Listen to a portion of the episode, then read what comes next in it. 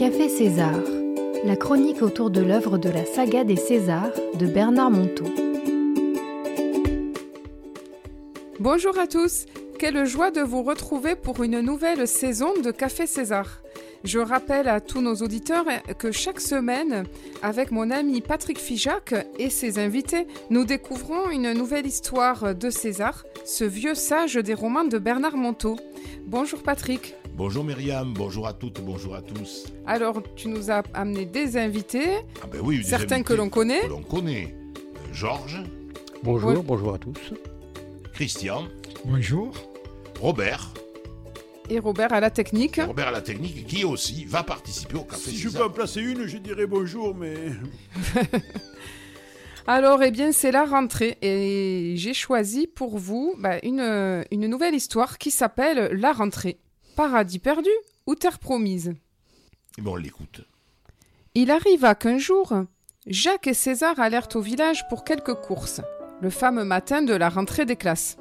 Oh mon Dieu, quel spectacle depuis la terrasse du splendide café où ils étaient assis, juste en face de la petite école maternelle jouxtant la mairie. Il y avait là tant de mamans déchirées, laissant leurs enfants en pleurs à une maîtresse forcément un peu gênée. Et il y avait là pourtant tout un joyeux tintamarre de la vie, s'ébrouant aux premières douleurs de l'amour. C'est terrible quand même, ne put s'empêcher de commenter Jacques. Ah, ça oui, répliqua César du tac au tac.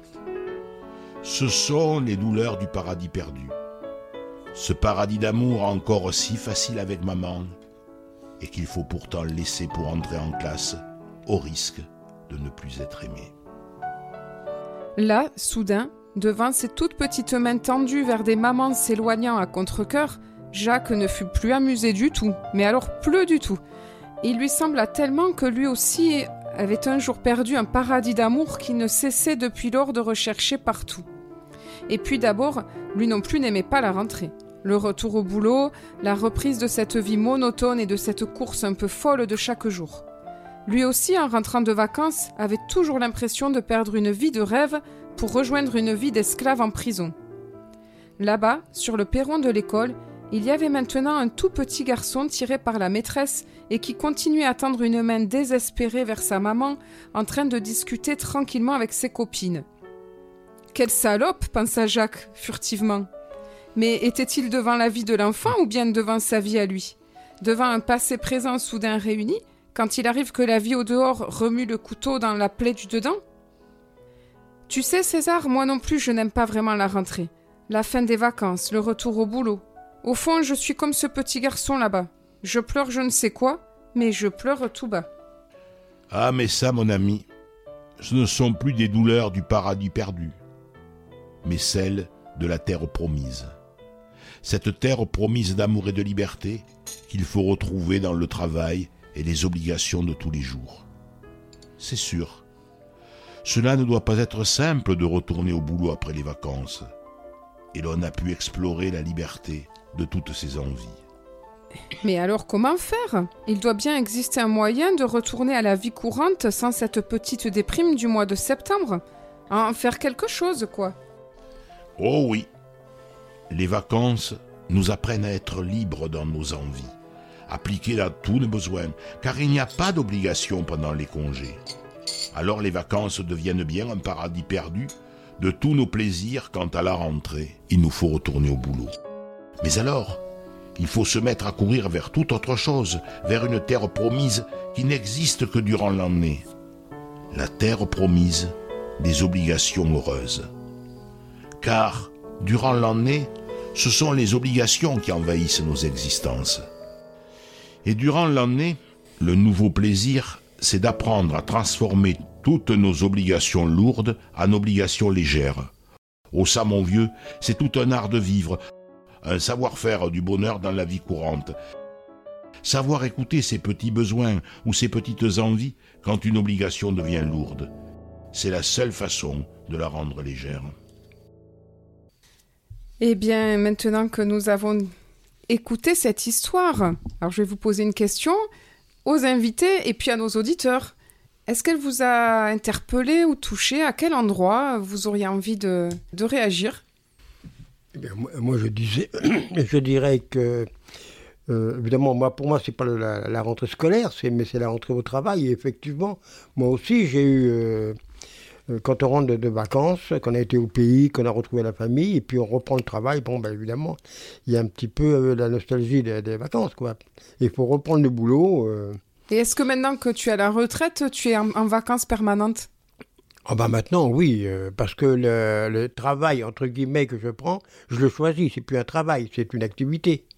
Et donc, là, effectivement, là, je, là maintenant, j'ai une période où je suis en vacances, en permanence, presque. C'est intéressant ce que tu dis. Le travail, tu le choisis. C'est bah toi qui volontairement t'es mis.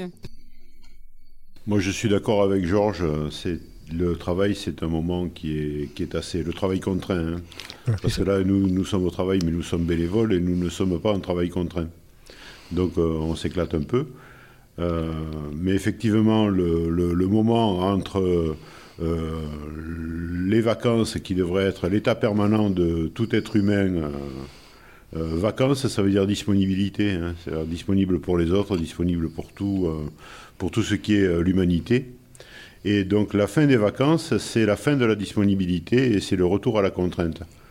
Et il est étonnant que des gens qui portent la valeur travail comme un, comme un symbole de leur, de leur réussite sociale, c'est-à-dire la grande bourgeoisie, eux, ne travaillent jamais. En fait, ils ne font que ce qui leur plaît. Pour moi, euh, étant donné mon métier, euh, je travaillais dans un laboratoire photographique. Mon métier, c'est tireur-filtreur couleur. Donc, je n'étais pas en vacances au mois de juillet-août puisque je développais les photos de personnes qui étaient en vacances dans ces mois-là. En ce qui me concerne donc, je prenais mes vacances au mois d'octobre. Et ce qui fait que euh, cette saison euh, est beaucoup plus fraîche et n'a pas le même ensoleillement que celle du mois de juillet-août. On n'a pas la même température. Donc pour moi, c'était le mauvais temps qui arrivait vers euh, une saison pluvieuse ou du brouillard ou voilà. C'est pas du tout le même, euh, le même temps que celui qui part en vacances en juillet-août. Voilà ce que je voulais dire. mais peut-être que justement le fait de ne pas être en vacances en même temps que les autres devait quand même. Euh, est-ce que c'était, est-ce que vous le viviez bien? Ou est-ce que vous le viviez avec une certaine peut-être envie des autres Non, je le, je le vivais bien parce qu'il y a eu quand même euh, ce qu'on appelle l'été indien, et il y avait de jolis mois d'octobre. Après, évidemment, euh, quand on approche novembre, euh, vraiment le, temps change beaucoup par rapport au mois d'octobre. Mais non, je le, je le, vivais très bien. Déjà, il y avait moins de personnes sur la route, c'était beaucoup plus agréable. Maintenant, il fallait pour les enfants que quelqu'un nous les garde. On ne pouvait pas partir comme ça. Voilà. Merci Christian. Eh Alors et toi Patrick? Mais moi, je ferai deux réflexions. La première, euh, ce petit enfant mm. près du porche ah qui tend désespérément une de ses mains vers sa maman, moi je me suis reconnu là-dedans. Et c'est vrai que euh, c'est déjà une perte. L'école que l'on dit maternelle nous enlève à nos mères. Oui. Et c'est vrai que je l'ai très très très mal vécu. Ça peut être un traumatisme. Ouais, c'est un traumatisme. Et moi, je l'ai vécu comme ça. Et encore aujourd'hui, bien des années plus tard, je suis encore ému. Parce que je me reconnais derrière euh, ce petit bonhomme qui quitte sa maman et que l'on n'a pas préparé à cette séparation. Et la seconde réflexion, en vous entendant parler, je vais peut-être vous surprendre durant ma vie professionnelle, je n'ai jamais aimé les vacances. Parce que je me suis tellement éclaté dans mon travail que c'était une, c'était presque une, une contrainte de devoir quitter ma classe, de devoir quitter mes élèves.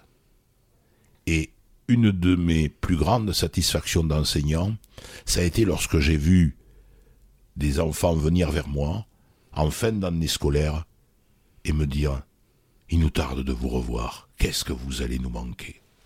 C'est là qu'on dit quel plus beau compliment. Ah, c'est sûr. Alors, pourquoi les vacances étaient un moment difficile? Est-ce que tu, tu manquais d'obligations finalement en, quelque sorte, et puis c'était en même temps j'ai aimé, je dis, mon métier passionnément, et effectivement, j'étais en manque. Hein. J'étais et je le suis toujours. Étant à la retraite, je vous surprendrai peut-être en disant que j'aime pas la rentrée parce que ces rentrées-là, je ne les fais plus. Et que, je dis, si on me le proposait, j'y reviendrai volontiers. Malgré mon grand âge, je reprendrai volontiers du service. Le métier me manque.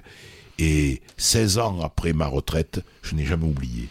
Ça a toujours été là aussi un départ. Je dirais que j'ai vécu deux ruptures. Eh, c'est assez paradoxal. La première quand je suis rentré à l'école, la seconde quand je suis sorti. Ah oui, c'est incroyable. Oui, ouais. Eh bien moi, je dirais que je me reconnais. Euh, c'est vrai que ces petits enfants qui, qui euh, déchiraient, qui, qui sont en pleurs, c'est un moment difficile pour moi qui suis confrontée à ça en étant justement à la maternelle. Et je me reconnais dans la maîtresse euh, embarrassée parce que c'est pas évident d'avoir ce rôle-là de quelque part être celle qui va qui est la cause aux yeux des enfants de cette rupture avec la maman. Qui capte les enfants et, qui les enlève à l'amour maternel. Et qui, voilà, après, après petit à petit dans l'année se tisse le lien, mais alors cette transition-là de la rentrée, elle est vraiment pas facile. Et puis euh, le deuxième niveau, c'est euh, ah ben moi la rentrée, c'est par contre c'est synonyme exactement comme dit Jacques. C'est euh, c'est un rythme de une course folle. C'est c'est plein de, de choses. C'est le changement de rythme qui, qui est violent. Et j'ai longtemps fait, je vous le confie, ça fait longtemps que je, ça ne m'arrive plus, mais il y a encore quelques années, je faisais des cauchemars à la veille de la rentrée. Que j'arrive en retard, que je loupe l'heure, que et, des, cauchemars. c'est vraiment euh, stressant encore aujourd'hui euh, la rentrée. Et d'ailleurs, je me revois petite fille écrire ce mot, rentrer, rentrer. Il y a quelque chose derrière ce mot j'ai pas encore creusé. Alors, une, une anecdote, Myriam, si tu le permets. Je citerai pas le nom de cet enseignant, de nos amis, peintre de son état, qui, euh, et lui était tellement investi dans sa peinture, il faisait des expositions et tout pendant les vacances, qu'il euh, va voir son boucher, et le boucher lui dit Alors, euh, le grand jour, c'est demain. Et il regarde interloquer le boucher et lui dit Quel grand jour Mais c'est la rentrée Il avait complètement oublié. Il est rentré vite chez lui, il est allé vite faire, il a dit Mais c'est demain, j'ai rien, on n'a rien préparé. Il avait complètement oublié le jour de la rentrée, pris qu'il était par euh, cet univers de vacances et par cet univers passion et par ses passions. Ah oui. Alors maintenant que nous avons échangé sur cette, euh, sur cette histoire qui nous parle bien, hein, cette rentrée euh, scolaire, hein, cette rentrée euh, du travail, je vais vous poser une question. Quelle est votre obligation du quotidien qui est la plus lourde? Et dans un deuxième temps, on essaiera, nous les auditeurs, de, ben, de trouver une petite astuce pour la rendre plus légère. Alors dans notre quotidien, nous avons tous des obligations, des choses qui nous pèsent. Moi, j'en ai listé quelques-unes. Par exemple, à la rentrée, se lever soudain très tôt à heure fixe tous les jours. Regarder ses mails professionnels régulièrement avec nos boîtes inondées. Ça peut être aussi, euh, en toute période de l'année, nettoyer euh, les toilettes, faire les courses. Et vous, chers auditeurs, est-ce que vous avez des obligations qui vous pèsent particulièrement? Alors je vous invite, chers auditeurs, à nous partager euh, vos questions, toutes les questions que cette histoire a pu susciter, toutes vos interrogations. L'antenne est ouverte. Vous pouvez nous envoyer un mail sur le site de Radio Bulle. Et je vous donne mon adresse myriam.cimber.laposte.net. Notre émission se termine. C'est un peu frustrant, Patrick. Nous aurions aimé ben expérimenter ce jeu des obligations. Mais là aussi, une obligation, c'est le temps. C'est le temps. Alors je vous invite à participer si vous avez envie de jouer un peu plus avec nos obligations. Eh bien, rejoignez-moi, je propose un club de lecture chez moi à Agen et dans les locaux de Radio Bastide à Villeneuve. On vous attend nombreux et nombreux. À la semaine prochaine.